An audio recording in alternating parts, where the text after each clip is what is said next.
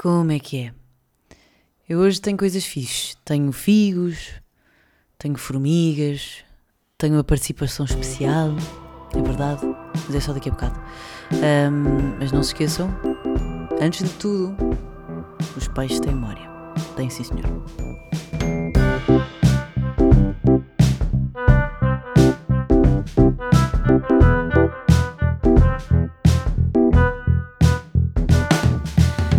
São 9 e 19. Uh, e é segunda-feira, é verdade. Eu gravo sempre ao domingo, só que uh, este domingo não pude porque estive em Madrid. Fui de fim de semana com umas amigas minhas. Uma delas fez anos a semana passada e tem dois filhos e pensou: não quero, quero uh, livrar-me dos meus filhos e quero ir para fora do país para não ver sequer possibilidade de hum, me encontrar com um deles. Pronto, que tem dois anos ou três. Mas, mas pronto, lá fomos nós para Madrid. Gastei muito dinheiro, porque se gasta muito dinheiro em Madrid, porque eu não sabia, eu não sabia deste, deste pequeno acontecimento, mas em Madrid, estava uma moto a passar, senhora Mota, pode-se calar? Obrigada. Um, eu não sabia disto, mas em Madrid tem-se mais dinheiro do que se tem em Lisboa, pelo menos a nível psicológico. Eu acho que em Madrid sou rica e, portanto, comportei-me como tal. Não sou. Aliás, agora estou o oposto de rica. Mas pronto, foi muito fixe. Isso. Foi muito fixe comi, bebi, bailei. No sábado fomos parar ao hospital uh, à noite porque uma amiga minha, uma das minhas amigas, estávamos uh, às compras, porque ricas, não é? Uh, no sábado e ela virou-se: Catarina, tenho aqui uma coisa no olho, podes ver. E eu: Não tens nada, Rita. Corta para meia-noite e meia, estávamos no hospital porque Rita não conseguia ver nada porque tinha uma conjuntivite, uma senhora conjuntivite. Um, mas pronto, já está bem. Uh, mas uh, eu acho que, eu acho que eu, eu, se tivesse a sorte que tenho nos aeroportos, na vida no geral, eu era a pessoa uh, que ganhava mais lotarias e mais bingos e mais casinos e mais tudo. Porquê? Porque eu sou inexplicavelmente sempre escolhida para aqueles testes aleatórios dos explosivos. Não há uma vez que eu vá ao aeroporto que ou apite, ou não apite, aliás, apite sempre, por alguma razão que eu ainda não percebi, uh, ou então sou escolhida para esses testes aleatórios dos explosivos. E depois tenho que abrir a mala, depois passa um papelinho nas mãos, na carteira. E acontece que nunca fui apanhada porque não tenho explosivos comigo. Mas, mas pronto. Gosto desta aleatoriedade que me calha sempre a mim.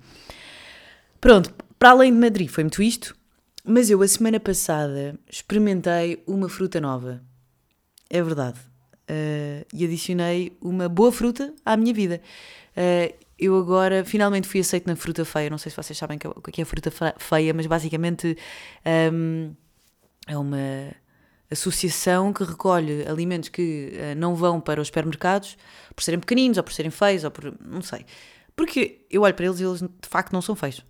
Eu tive uma couve-coração gigante que tinha ótimo, ótimo ar. Tinha um ótimo aspecto, portanto não percebo porque é que ela não foi para o supermercado, mas não há problema nenhum, porque veio para a minha casa e foi comida, e muito bem comida. Mas fui finalmente aceito na Fruta Feia, eu já me tinha inscrito ano passado e só agora, eles têm uma fila gigante de espera e só agora é que é, só agora é que me aceitaram, o que é incrível porque todas as semanas vou lá buscar um cabaz de legumes para aí 3 euros uh, e tem sempre fruta da época e legumes novos, frutas novas e assim dá para também ter uma alimentação variada, mas pronto, uh, podem se inscrever mas vai demorar muito tempo a, a, até serem aceitos. Uh, mas tem sempre o Too Good To Go para irem buscar coisas ao supermercado e assim também aleatórias assim de, de desperdício alimentar, excesso alimentares e etc. E também tem, acho que há outra que se chama Fênix, mas não tenho bem a certeza. Mas acho que há. Portanto, aproveitem estes, estas aplicações porque acabam por gastar muito menos dinheiro e têm sempre coisas diferentes em casa e, e podem inventar sem ser hum, sem comprarem sempre a mesma coisa, porque no fundo acabamos sempre por comprar a mesma coisa e, e comemos sempre a mesma coisa, não é? E assim, quando é alguém que nos dá uma coisa nova que nós não estamos habituados, porque, por exemplo, eu nunca, eu nunca compro uh, couve-coração, pá, porque não faz parte da minha vida cozinhar couve-coração. Uh, e ao ter em casa tive que fazer uma boa receita de couve coração e gostei. Pronto, à parte disto, a, a semana passada apareceu-me uma fruta que eu nunca tinha visto na vida, que era assim uma bola oval, laranja, com umas borbulhas pretas. E hum, é o chamado figo da Índia. Eu nunca tinha provado figo da Índia, nada tem a ver com o figo normal. E hum, porque vem de um cato, nem sequer vem de, vem de uma de uma árvore, uma figueira. Uma figueira é tipo uma árvore, não é? Embora seja rasteira, é uma árvore. Um, e o fim da Índia vem de um cato chamado uh, Figueira do Diabo, ou Figueira da Índia, e são aqueles catos com umas raquetes enormes, com picos que depois acabam com umas borbulhas gigantes vermelhas. Pronto, esses são os frutos. E é delicioso! Eu estou super fã do figo da Índia. Fingo. Do figo da Índia. Um, sabe meia papaya, mas mais doce. É delicioso, portanto aconselho. E acho que uh, estamos na época, não é? Porque vem no. Vem no no cabaz e é delicioso, aconselho bastante e é um super fruto. Eu vou, entretanto, fui procurar à internet como é que se comia porque estava assim meio na dúvida um, e, acabei de, e acabei por descobrir que é um super fruto porque faz bem. É bom para os diabetes, para o colesterol, para o sistema nervoso, perda de peso, sistema digestivo, portanto faz bem tudo. É daquelas coisas que, pronto, pode, pode-se comer à vontade. Um, e por estar a, a, comer um figo da Índia, lembrei-me de uma das coisas que me fez criar este podcast. Foi quando eu achei que tinha a memória totalmente cheia, tinha a capacidade máxima de factos super fixe e que não podia partilhar com ninguém. Eu não sei se vocês sabem, mas o figo não é uma fruta. O figo, normal que nós comemos, o figo é uma flor. É verdade.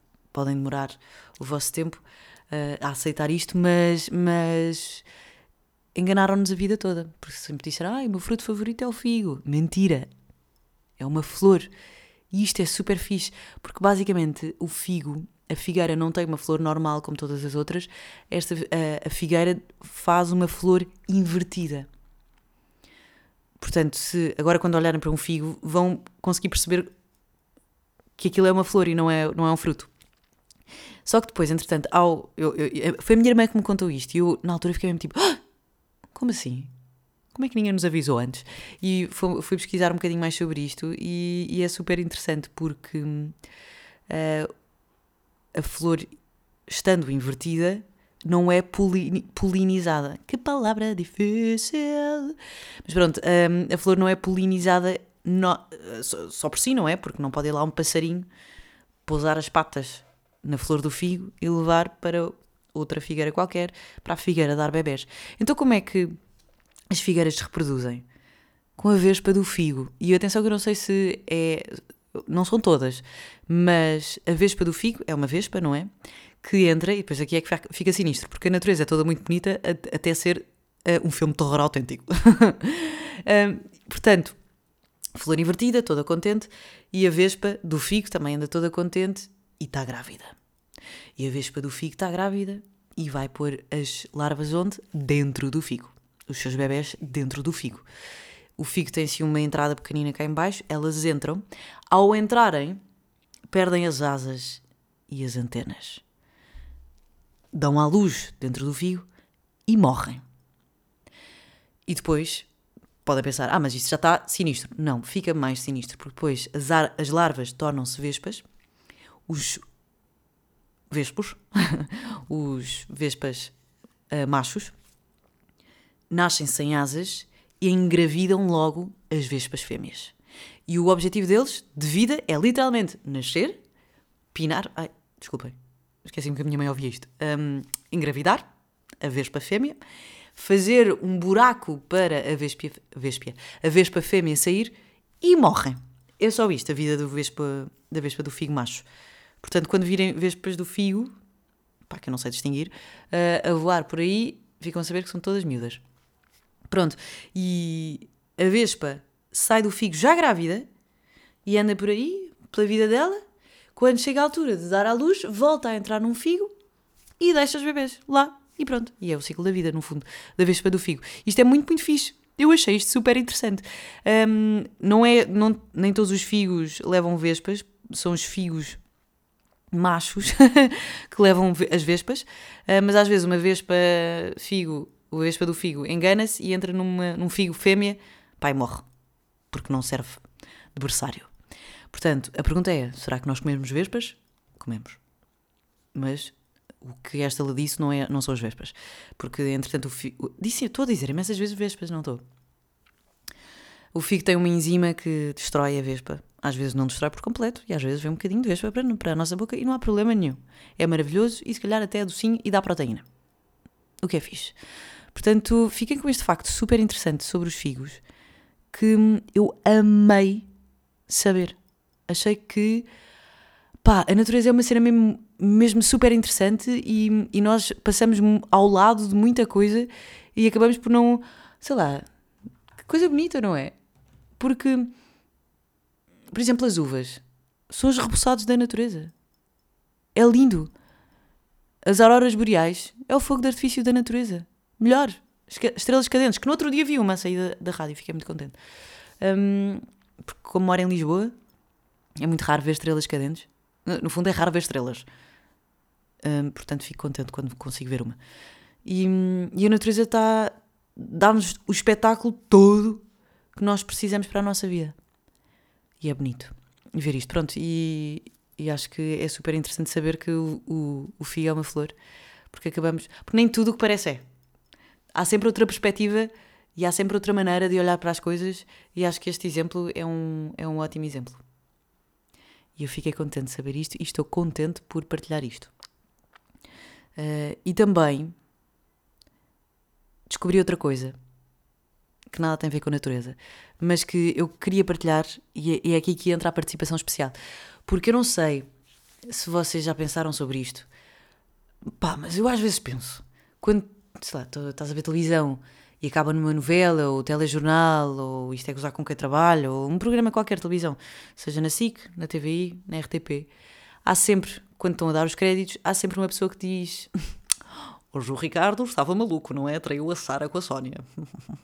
Mas olha, não te preocupes, porque amanhã vais poder ver o próximo episódio e bababá, já a seguir tens a casa do Toy. E às vezes essa voz comenta coisas que são super um, atuais e accurate para aquilo que nós estamos a sentir ou a ver naquele momento. E eu sempre me perguntei se, se essas pessoas estavam mesmo em direto lá ou estudavam tudo o que tinham a estudar para fazer gravações para aparecer, aparecer a meio da programação do canal. E estava a conversar com o Caetano, que é um amigo meu, Caetano Xavier, jornalista da CNN, uh, eh, repórter da CNN, um, não sei se já viram ou não, vão ver. E eu estava a falar eh, sobre isto com ele e ele disse: Ah, não, porque existe uma coisa que é a sala da. Não acredito que me esqueci do nome. Caetano, desculpa. Espera. A sala da continuidade. Pronto. Não, porque eu fui à sala da continuidade. E eu, o que é que é a sala da continuidade? Ah, é aquelas pessoas que falam no meio do canal. E eu nem quis acreditar quando descobri finalmente a pólvora. Porque de facto existe uma uma, uma sala onde três ou quatro pessoas estão lá enfiadas durante X horas a fazer só as ligações de programas e é inacreditável. E eu pedi ao Caetano para não ser eu a explicar, porque, enfim, não sei muito bem. Uh, sei lá, não trabalho em televisão, não trabalho num canal onde haja a sala da continuidade. O, o, eu, eu, faço um programa da RTP, mas não é da RTP, é de outra produtora independente, portanto eu nunca vou à RTP. Uh, ah, portanto, a RTP também deve ter. Hum, deve ter a sua sala de continuidade. Mas eu pedi ao Caetano para, para, me, para nos explicar, a mim e a vocês, que estão a ouvir o, o podcast, um, e achei super interessante. Portanto, uh, Caetano, o microfone é teu. É um áudio do WhatsApp. Ora bem, saí da missão continuidade, que é inesperadamente numa sala gigantesca, uh, num sítio que eu nunca diria que a sala seria tão grande. A continuidade acabei Sim, de descobrir apelideios de guardiões da emissão. Então, o que é que estas pessoas fazem? Eles explicaram que são como se fossem uma playlist de 24 horas em que todas as coisas, desde todos os anúncios, todos os programas, todos os intervalos, tudo e mais alguma coisa tem de caber nessas 24 horas. São quem garante que a emissão tem, no fundo, 24 horas. Portanto, sempre que há alterações, sempre que alguém se estica mais um minutinho, sempre que alguém uh, vai, acaba o programa ligeiramente mais cedo, etc, etc, etc, são eles que garantem que as coisas todas fazem sentido e estão nos pontos certos. Depois, há uma voz da continuidade, que, que são quatro vozes que vão rodando entre eles e que entram em certos momentos e são um bocadinho como se fosse a voz de companhia da estação. Portanto, são vozes que nós estamos completamente habituados. Assim que nós entramos, estava o Pedro, que é uma das vozes da, da continuidade e que tu automaticamente associas à companhia e, e pronto, e que nos explicou isso, que depois vão entrando em certos momentos, muito antigamente, uh, acho que há mais de 20 anos para aí, uh, as pessoas da continuidade entravam em direto, ou seja, com imagem, e eram um bocadinho as pessoas que acompanhavam uh, a própria emissão, que é uma coisa que agora fazem, mas sem imagem. Portanto, é assim uma, uma sala gigantesca em que eles controlam todos os canais, é assim uma loucura. Uh, e, que, e que pronto, são, são esses guardiões de, da, da emissão, a continuidade. Outra coisa é que a voz da continuidade fala sempre em direto. Ou seja, não há gravações. Sempre que as pessoas têm aquela, aquela companhia daquela voz quando acabam os programas, aquela pessoa está naquele momento a falar para elas. Sem gravações. Pá, imagina aquelas emissões de madrugada. Olha, eu fiquei muito contente. Obrigada, Caetano. Eh, eu enviei ontem o Caetano em missão uh, para ver se conseguia gravar a voz de, de algum dos. Pôr o telefone aqui do lado. Algum dos agentes da, da continuidade, guardião, guardiões do canal. Guardião, guardiões do canal. Uh, e obviamente que disseram desculpa, mas não, porque a voz vale dinheiro e, e não me conhecem de lado nenhum. Uh, mas eu achei tão fixe, obrigada Caetano. O Caetano também tem um podcast chamado Economicamente Falando uh, e tem uma página de Instagram que neste momento está a salvar toda a gente, pelo menos a mim está, por causa da, da Euribor e não sei o quê, porque está a explicar conceitos super interessantes no minuto. Portanto, se quiserem dar uma vista de olhos, vão dar uma vista de olhos. Eu achei super fixe. Uh, não mensagens, não quero. Achei super fixe esta coisa da continuidade. Portanto, agora, cada vez que estiverem a ver televisão e estiver uma pessoa a falar, vão. vão pensar que esta pessoa está mesmo, mesmo a falar para vocês. É um bocadinho de rádio na televisão, não é? Porque a rádio é, é companhia, é voz, é muito voz, é. é não sei, estão a falar para. Na rádio nós estamos a falar para. para ti, certo? Para quem está a ouvir, diretamente para a pessoa que está a ouvir. Um, e a televisão é, é um bocadinho mais distanciada em relação a isso porque há uma pessoa que está a ser vista. Ok, eu estou aqui vocês estão a ver-me. E na, nesta coisa, nesta profissional da continuidade, é como se também fosse um telespectador que estava a ver o programa e agora, pronto, olha, olha, isto aconteceu, foi fixe, mas espera, ainda vai ser mais fixe o que vem a seguir. Portanto, não sei desse lado. Eu gostei muito disto acho mesmo fixe. Pá, espero que tenham aprendido alguma coisa, porque eu fiquei mesmo entusiasmada quando, quando estava a descobrir isto. E obrigada, Caetano, por teres ajudado. Um, pronto, estamos a chegar ao fim. Não pode ser sempre assim, não pode ser assim super longo. Mas vamos já para a coisa boa. E hoje tenho algumas coisas boas. Primeiro, fotografia da cara da formiga. Toda a gente está a par ou não? É que pelo menos no meu Instagram todas as, os, os, as contas de, de, canais de notícia estavam a publicar a cara sinistra da formiga. Porque há um, há um, um concurso que é o concurso de fotomicro, uhum, fotomicografia da Nikon Small. Small World. Não consegui. Outra vez. Nikon Small World. Pronto. Um, e basicamente houve uma das fotografias premiadas que nem sequer ganhou o primeiro prémio, que foi um fotógrafo lituano, Eugênio. Eu escrevi aqui o nome, que era para não me enganar, vou enganar-me na mesma. Eugênio Cavalli. Auascas. Ah, boa, não percebo a minha letra. Que coisa boa. Será que eu guardei aqui? Um... Eugénios Cavaliauscas. Eugénios Cavalia Uscas. Ah, Eugénios Cavalia Uscas. É um fotógrafo lituano e, e pronto, tirou uma fotografia super aproximada da cara de uma, de, de uma formiga. E meu Deus, que monstro é este? E ai, eu devia ter pesquisado isto antes, mas lembra-me agora. No outro dia estava a falar na rádio sobre uh, quantas formigas é que existem no mundo. Formigas. Quantas formigas? Quantas formigas existem no mundo. E é assustador.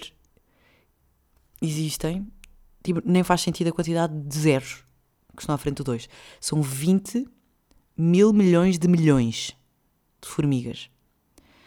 E isto dava uh, um número tipo completamente assustador uh, por pessoa. Está aqui, 2 mil milhões de formigas por cada ser humano. Portanto, nós estamos aqui cheios de medo de. sei lá. de pessoas, não sei. Mas se as formigas quisessem, quisessem fazer um plano contra nós, nós não tínhamos qualquer hipótese. São 20 mil. 20 mil. Ai, esqueci-me. 20 milhões. Não, 2 milhões e meio de formigas por cada ser humano. Que, que loucura. É mesmo assustador. Mas pronto, fiz. Elas são queridas. Trabalham todas em equipa. Aquelas grandes é que são sinistras. Mas, mas pronto. Esta era uma das coisas boas. Já agora vou só falar da, da fotografia que ganhou o primeiro prémio. Foi de uns fotógrafos. Não sei de onde é que eles são. Fotógrafos suecos que, atenção ao pormenor, captaram uma imagem fluorescente da pata dianteira do embrião de uma osga gigante. E é muito lindo. E foram esses que venceram o primeiro, o primeiro prémio desta, deste concurso de fotomicografia. Fotomicografia, micrografia, não, fotomicrografia, porque vem de micro. Está bem? Pronto. E acho fixe. Portanto, se vocês não virem, viram a, a cara da, da, formiga, se calhar estão melhores assim, mas eu vou, vou pôr no story porque eu achei muito fixe. Outra coisa boa também desta semana uh, é uma das músicas que eu vou pôr nos peixes, no, na playlist do Spotify, um, porque já que vim de Espanha, de Madrid, vou pôr uh, algumas músicas uh, espanholas. Não, não, é espanholas, não é, não é propriamente Espanha, porque se calhar está lá um bocadinho também América do Sul, mas mas falam e cantam em espanhol. Uh, vou pôr algumas músicas lá, mas atenção, quero fazer um destaque a uma música da Yolanda, que é uma artista portuguesa incrível, com a Soluna, que também é uma artista espanhola, e elas juntaram-se, fizeram uma música muito fixe, pá, com ganda power. Chama-se Contigo, e pronto, é o meu, é o meu conselho desta semana na, nos peixes. Pá, é isto. Espero que tenham aprendido, pá, é que eu... Isto, este, este episódio foi super informativo, super educativo. Primeiro, o figo é uma flor. Depois, comi um figo novo, chamado figo da Índia, muito bom. Uh, ficámos todos a saber o que é que é a sala da continuidade e estas profissões que ninguém imagina o que é e depois são super essenciais. Uh, pá, ficámos todos a saber como é que é a cara de uma formiga, não é? E no fundo é super assustador.